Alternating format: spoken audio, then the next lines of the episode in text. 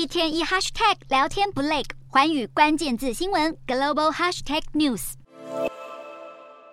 中国驻法国大使卢沙野又语不惊人死不休了。近日接受法国电视专访，大言不惭地表示，由中国人决定台湾命运，甚至还扭曲事实，说出前苏联国家没有如同主权国家的确实地位，引起各国哗然。不仅如此，这位中国大使面对主持人提问“百万人因毛泽东丧命”，他竟然恼羞成怒，回呛主持人没读书，又儒又沙又野的狂傲言行。让人瞠目结舌。近期法国舆论充斥着中国热，尤其总统马克宏访中后针对台海情势的谈话，引起法国国内外的热议。卢沙也高调接受专访，再次点燃各界对中国不满的怒火。苏联前共和国地位未定论的说法引起外交争议，让法国社会看清中国战狼外交的一面，特别是他对于台湾地位及台海现况的强硬态度。让台湾再次受到瞩目，这恐怕是卢沙野弄巧成拙的意外。其实，卢沙野狂傲的战狼行径，这并不是第一次。在二零二二年八月时，他接受法国媒体采访，针对当时美国前众议院议长裴洛西访台一事提出看法。他表示，若中国统一台湾，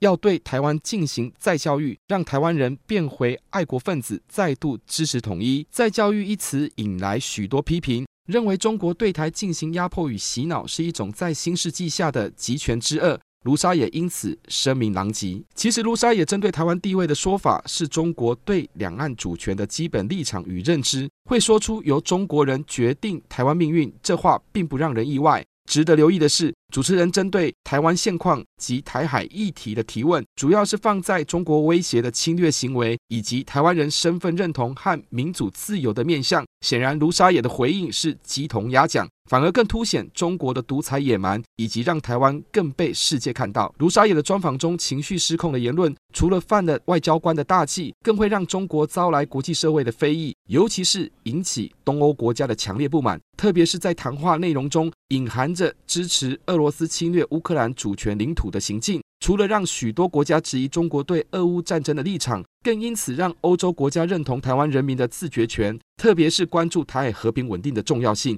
以及促进台欧之间的合作交流。可以说，卢沙也展现中国狂傲的真实面，却意外的让台湾受到世界的关注，这或许是他始料未及的结果吧。